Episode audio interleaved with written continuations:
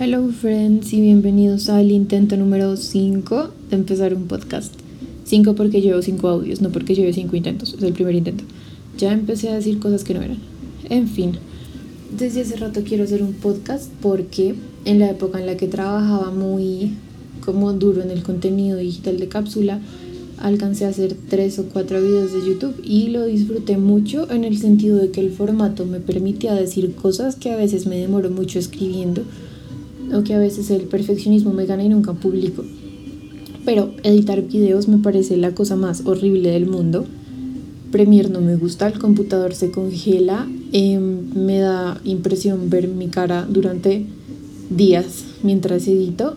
Entonces se me ocurrió probar esto. Otra razón por la que estoy aquí es por algo que leí de Elizabeth Gilbert el año pasado. El libro se llama Big Magic o Libera tu magia pero el título en español siempre me pareció que suena como muy cursi. En fin, el libro trata sobre creatividad, sobre ideas de cómo es vivir una vida creativa, muchas cosas. Y la idea que más me queda al final es que no se necesitan razones nobles para hacer las cosas. Em, no es necesario querer cambiar la vida de alguien para escribir un libro, no es necesario pretender solucionarle todos los traumas adolescentes a las personas con un podcast, no es necesario, no sé, tomar fotos para algún día tener una galería. Las cosas creativas, como que no se les puede pedir nada, no le puedes exigir a la creatividad. No, no puedes pretender volverte millonario con la vida creativa. Y entre más rápido lo aceptes, más divertido va a ser y menos te vas a frustrar. Creo que lo acepté hace rato porque todas las cosas que hago son un poquito impulsivas y ninguna es monetizable. En fin, entonces sí, por eso estoy acá, porque no le pido nada a las ideas impulsivas que tengo, solo que existan y este podcast ya existe, así solo haga esta introducción extraña. Hoy la cosa de la que vengo a hablar en este podcast, es muy raro decir podcast, en fin, estoy diciendo mucho en fin, es algo que he dicho en las historias de Instagram antes y es cómo es existir en Internet. Siento que todos, no, no siento, sé que todos tenemos una presencia digital y que esta presencia digital es más fuerte en unas personas que en otras. Y de esto he leído, de esto he investigado porque me intriga mucho el Internet. Soy fan del Internet, amo el Internet, te amo Internet, ya suficiente fanatismo. Entonces me intriga el por qué algunas personas existen con más fuerza que otras en digital. Para esto creo que voy a hacer un repaso de mi timeline digital, la línea de tiempo de lo que me tiene aquí y me ha hecho crear cuenta en no sé, absolutamente todas partes. Recuerdo que mi primer acercamiento al fabuloso mundo del Internet fue cuando yo era muy pequeña. Me entregaron una tarjeta postal de un lugar de Pisa, creo. Y decía, pues tenía como campos para llenar. Decía nombre, apellido, fecha de cumpleaños. Y abajo decía email. Y mis papás son ingenieros de sistemas los dos. Entonces la cam chiquita preguntó, ¿qué es email? Y mis papás me crearon mi primer correo cuando yo tenía como seis años, por ahí. Era muy pequeña, obviamente se me olvidó la clave porque se me olvidan todas las claves. Y ya, pero ahí supe que existía. Y en mi casa desde muy pequeña tuve acceso a internet, pues por el trabajo de mis papás. Y también recuerdo que mi tía fue la que me creó la cuenta de Facebook, la primera que tuve, que, spoiler, también se me olvidó la clave a ella recuerdo que le pregunté, ah no mentiras, a mí me gustaban mucho las fotos de personas, era por ahí. Y ella me preguntó a mí que si quería ver más fotos de personas o algo así. Y me dijo, aquí hay bastantes. Y me creó una cuenta de Facebook. De pronto estoy loca y no fue así, pero creo que tengo Facebook desde hace más años que la gente promedio. Pues la gente promedio de 26 años. Todo esto de contacto temprano con el Internet digamos que empeoró o se catalizó, no sé cómo se dice.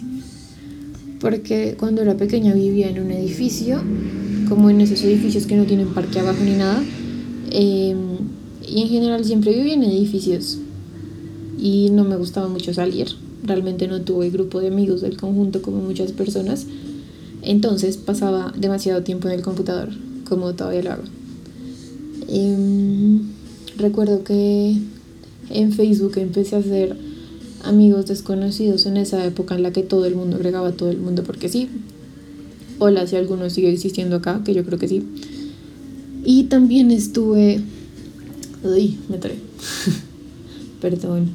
Y también estuve en una plataforma como de chat virtual, podríamos decirlo, donde entraban adolescentes y personas no tan adolescentes de muchos países diferentes y yo me la pasaba ahí hablando. Era como un chat. Yo no tenía un avatar y lo vestía.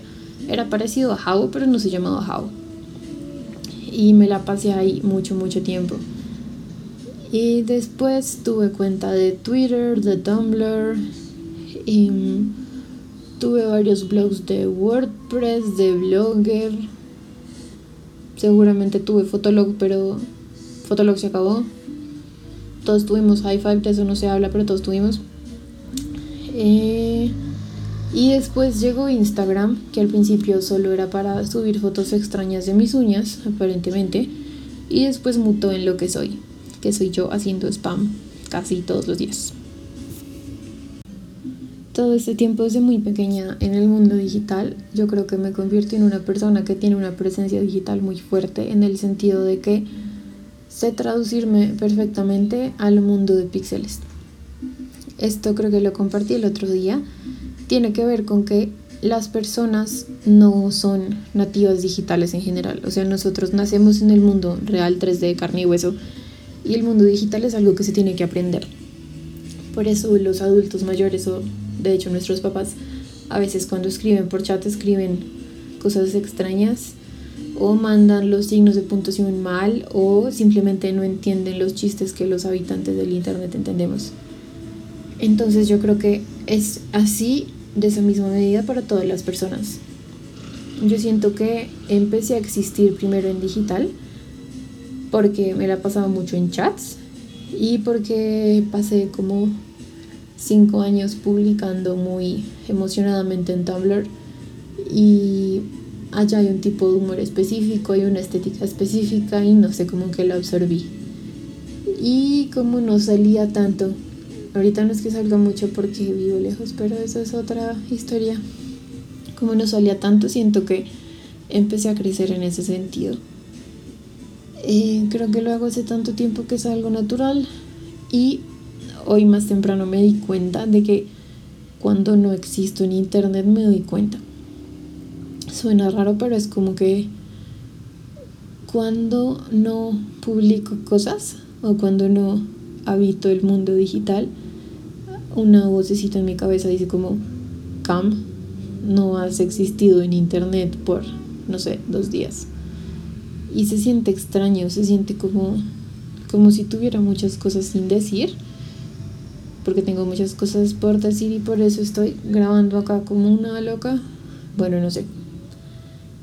Y siento que todo esto tiene que ver también con desarrollar alguna especie de síndrome de impostor en el mundo digital. O así le puse el nombre. El síndrome de impostor es algo que creo que sale por todas partes cuando uno tiene los algoritmos configurados para un millennial bebé o Gen Z muy viejo. Y la, la forma en la que lo entiendo es que uno siente que sabe y hace muchas cosas y es capaz de hacer muchas cosas, pero a la vez no sienten que sea verdad. Entonces, no sé, soy capaz de correr muy rápido, pero siento por dentro que es una mentira y realmente corro muy lento. O soy capaz de escribir muy bien, pero realmente es una mentira y escribo horrible y nadie me lo querido decir.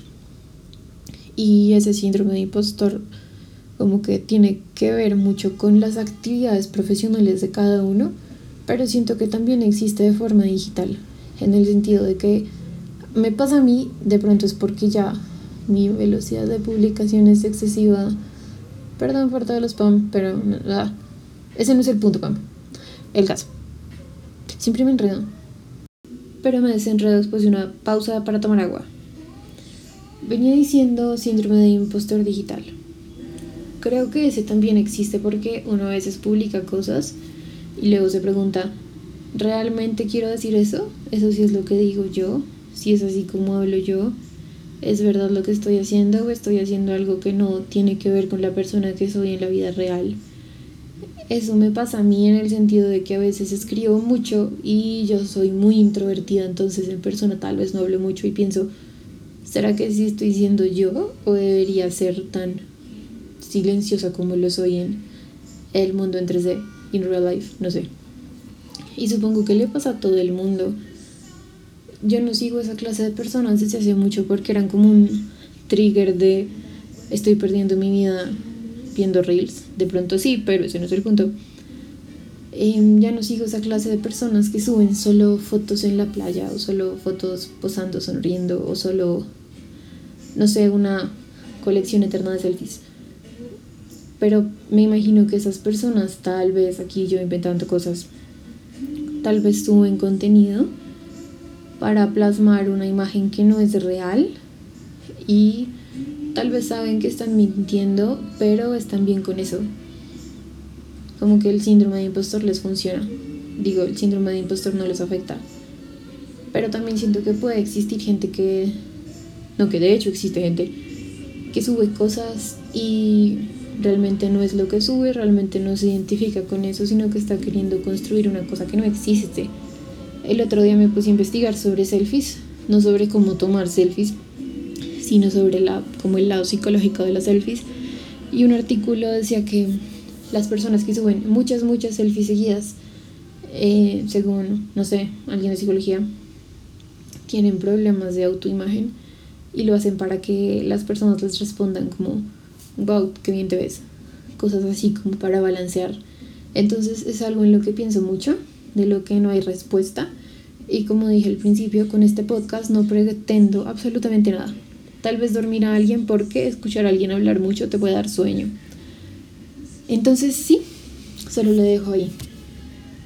Y me, queda, me quedan como dos preguntas. Una es si soy lo que publico. La respuesta es ambigua porque es imposible resumir toda la esencia, ser, existencia de una persona a lo que puede publicar a través de una pantalla muy chiquita y hay cosas que uno simplemente no comparte. Yo tiendo a hablar mucho, pero hay cosas a las que todavía no llego a compartir, o que tal vez algún día. Entonces creo que uno no es lo que publica, pero a la vez es lo que primero se ve, especialmente después de estos ya dos años y medio, bueno, dos años y un mes y lo contamos desde marzo de 2020, en los que pasamos de existir mucho, mucho más en digital porque simplemente no había otra forma de hacerlo. Y siento que los primeros días nadie sabía qué hacer. Y después empezó a surgir más contenido orgánico y más cosas como la clase de cosas que yo digo. No se me ocurre nadie más quien poner de ejemplo, pero sé que existen. Em, entonces, siento que no somos lo que publicamos, pero sí hicimos lo que publicamos. Y la otra pregunta que me sale, que no puedo responder de forma alguna, excepto en LinkedIn, LinkedIn es otra cosa, es ¿qué soy si no publico? Si no publico, no existo han salido muchas publicaciones de el metaverso y compré ropa en el metaverso y compré una casa en el metaverso y metaverso de todo. Yo todavía no entiendo del todo qué es el tal metaverso. Para mí es un how, pero tal vez no es how. Entonces me pregunto si hay personas ahorita que solo observan en silencio. Hola observadores silenciosos. Esas personas no son, esas personas no existen, porque digamos que sí existen, o sea, literalmente existen y vienen siendo observadores que desde la teoría de la mirada son los que cargan con todo el poder. Entonces es una cosa ahí que me intriga. El único lugar en el que tal vez puedo responderlo es LinkedIn. Es un ejemplo extraño, porque LinkedIn es el único lugar donde siento que no sé existir. Eh, tengo apariencia de persona seria, pero las cosas serias que se me ocurren no son muchas.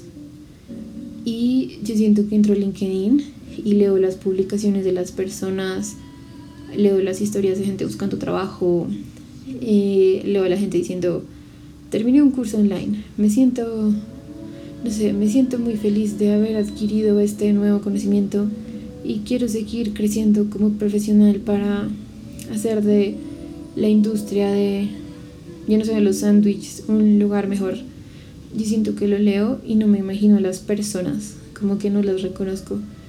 como que es el lugar en el que desde mi posición poco seria, supongo, como que no logro traducirme ni traducir a las otras personas. Yo no entiendo para nada LinkedIn. O sea, sé para qué funciona, conseguí trabajo por LinkedIn, pero realmente no siento que yo exista en LinkedIn, entonces si no publico ahí es que no existo, porque por ahí nadie me escribe, nunca, jamás. Me dejaron de buscar hace dos años, aunque tal vez es porque no tengo nada. Pero bueno, el caso es que me quedan esas preguntas. ¿Soy lo que publico? ¿Qué soy si no publico? ¿Y qué soy yo? Siento que es una pregunta muy existencial, porque lo es, pero mm, no sé, tal vez en lo digital está la respuesta en el sentido de que es un lugar en el que siempre queda registro. Podemos decir, hacer, pensar muchas cosas, pero tenemos mala memoria en general. Yo tengo muy buena, pero no para las contraseñas. Entonces, creo que la forma en la que existimos se nos puede ir olvidando y a veces ver que tenemos rastros digitales ayuda. A mí me pasa mucho y me parece lindo. Sé que mucha gente no tiene eso. Y es que yo puedo eh, autostalkearme, mirar mi archivo de Tumblr, descargar el archivo de Twitter, que se puede y es un poco cringe, pero bueno. Siento que yo puedo volver a todos estos lugares, leer las cosas que pensaba y crear una imagen de mí misma y acordarme de todo lo que hice o todo lo que decía o todo lo que pensaba. Y siento que poder acordarme de todas esas cosas hace que se me facilite un montón saber quién soy hoy. Y no es que me la pase autostalkeándome tampoco, pero el fin de semana encontré una carpeta de screenshots de conversaciones de chat porque yo en la universidad guardaba screenshots. Ahorita los tomo, pero los pierdo. Y había cosas que yo decía, había cosas que yo pensaba y yo lo leía y, y como que me daba cuenta de que soy la misma persona desde hace 10 años. Tengo el mismo estilo de humor afectado por demasiadas horas de Tumblr cuando era chiquita. Tengo la misma forma de responder en los momentos incómodos. Tengo la misma tendencia horrible a tener problemas de atención muy graves. Antes eran Vines, antes de eso no sé qué era. Ahora me distraigo viendo TikToks, me distraigo viendo Reels. Entonces, digamos que la ventaja de que yo haya existido en digital desde hace 10 años al menos es que puedo reconstruirme a mí misma y entender qué es lo que estoy haciendo. Aquí, como en muchos de los lugares donde digo cosas, siento que ya se me fue el punto. Que no sé si es malo porque es un podcast. El caso. Pero tenía una cosa anotada para cerrar esto porque, así no parezca, hice una mini planeación. Y es una frase que sale en The Marvelous Mrs. Maisel. Es una de mis series favoritas en el mundo. La protagonista es una comediante. Sucede a finales de los 50, inicios de los 60 y es una comediante que dice muchas cosas incorrectas, pero es muy divertida. Y el papá de ella es un señor bien, es alguien un miembro importante de la sociedad y en uno de los episodios en los que ella se mete en problemas, él le dice, si vas a tener una voz, ten cuidado con lo que dice esa voz. Y estoy de acuerdo, si uno va a tener una voz, tiene que tener como conciencia de qué es lo que está diciendo, de con qué sentido lo dice. Entonces, esta voz que habla hoy no tiene mucha claridad de qué está haciendo con su vida pero siento que esta voz puede al menos distraer a las personas y no estoy haciendo nada malo. El internet no es gratis, pero hacer ciertas cosas es gratis, como subir podcasts. Y ya, creo que eso sería todo por ahí. No sé si vuelvo a hacer un podcast, esto fue divertido, pero llevan 20 minutos. Si alguien lo escucha, diga hola. No, este fin está muy extraño. Igual si alguien llega a escuchar esto, ya es mucho progreso, Cam. A veces me hablo en tercera persona en voz alta. Casi digo voy a colgar, pero voy a colgar. Bye.